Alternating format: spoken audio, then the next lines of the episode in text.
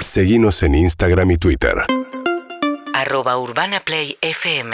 Bien, decíamos que ayer estuvo Martín Guzmán con la CGT, Sergio Palazzo, secretario general de la Asociación Bancaria, es diputado electo al Frente de Todos, participó de la reunión y hay además hoy una protesta de los trabajadores del Banco Santander. ¿eh? Enseguida nos va a contar. ¿Qué tal, Palazzo? Buen día.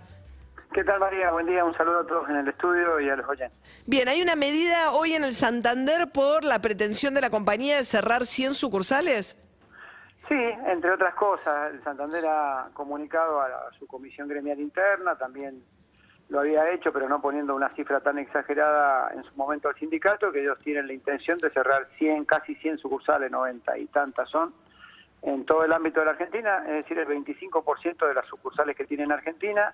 Además de eso, tiene un proceso de tercerización donde está externalizando todos los servicios hacia afuera y, y- obviamente le quita trabajo a los trabajadores bancarios, los encuadra en otra actividad y además le niega el pago de un bono que todos los años lo cobran los trabajadores del Banco Santander y se lo supedita la autorización y al acompañamiento que le dé el sindicato para el cierre sucursales si no, no pagan. Bueno, ante esta situación claramente no quedaba otro camino que la medida de fuerza que se dispuso para el día de hoy. A ver, eh, me imagino que la pandemia aceleró mucho los procesos de digitalización y sobre todo el hábito de los eh, clientes los bancos de manejarse con, con, con home banking. Y supongo, y hay muchos pedidos, no solamente en Santander, ¿no? De bancos que quieren cerrar sucursales porque tienen menos demanda de eh, atención presencial, ¿o no? En realidad el, el- el número escandaloso del Santander, los demás bancos han planteado, pero ni siquiera muchos de ellos ni siquiera se han presentado al Banco Central a pedir cierre de sucursales. Si bien el proceso de automatización, utilización de medios informáticos para para hacer operaciones se aceleró durante la pandemia, no menos cierto es que los bancos han estado atendiendo con turnos, con restricciones de circulación de personas por la pandemia, con restricción económica y ahora se ha habilitado la mayoría de la actividad económica, se han habilitado la- las posibilidades de, circular en la calle y también se han levantado los turnos, con lo cual es casi un ajuste preventivo y por las dudas el que hace el Banco Santander en lugar de esperar cómo funciona el sistema. Y el sistema ha vuelto a funcionar con público claramente en, en- en- en los bancos. Quizá haya sectores que tengan menos público, como pueden ser las cajas, pero hay sectores comerciales y demás que tienen más público. Ahora, se habilitó esta semana, ¿no? El método QR que hace compatibles cualquiera de las billeteras digitales en cualquier comercio, se pagan más rápido, digamos, eh, los comercios reciben ese dinero más rápido, con, pagando menos comisiones. O sea, toda la, digamos, se, se está promoviendo una digitalización, ¿no? Cada vez más creciente. Ahora, todos los empleados que trabajan en las billeteras digitales de los bancos, ¿son bancarios o tienen otro, otro convenio?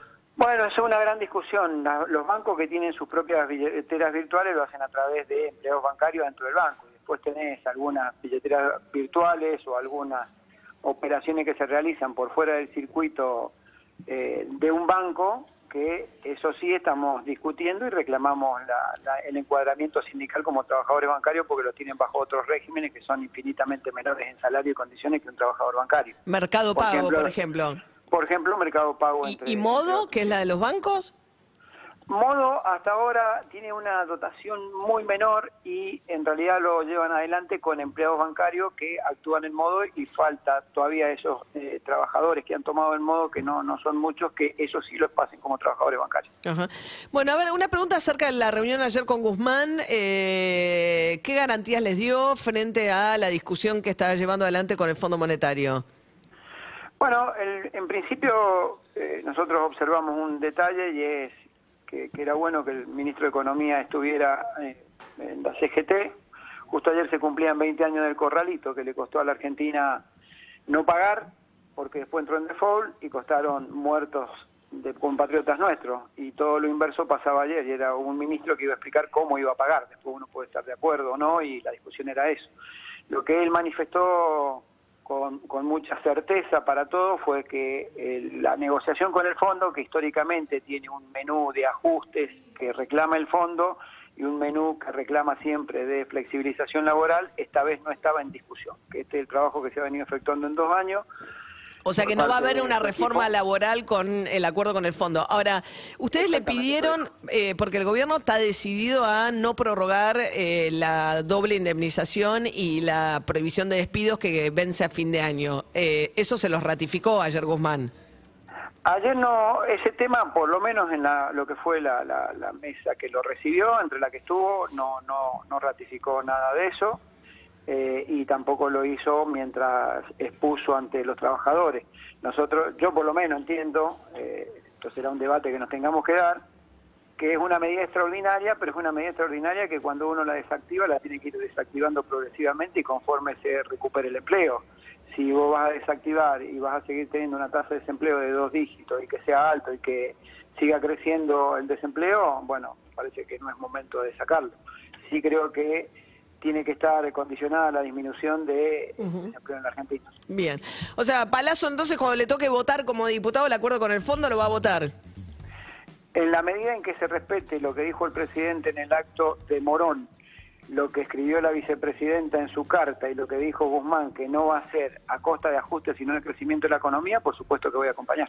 Sergio Palazzo, secretario general de la bancaria. Gracias, ¿eh? Gracias a ustedes, María, y un saludo a todos los oyentes. Adiós, que tenga buen día. UrbanaPlayFM.com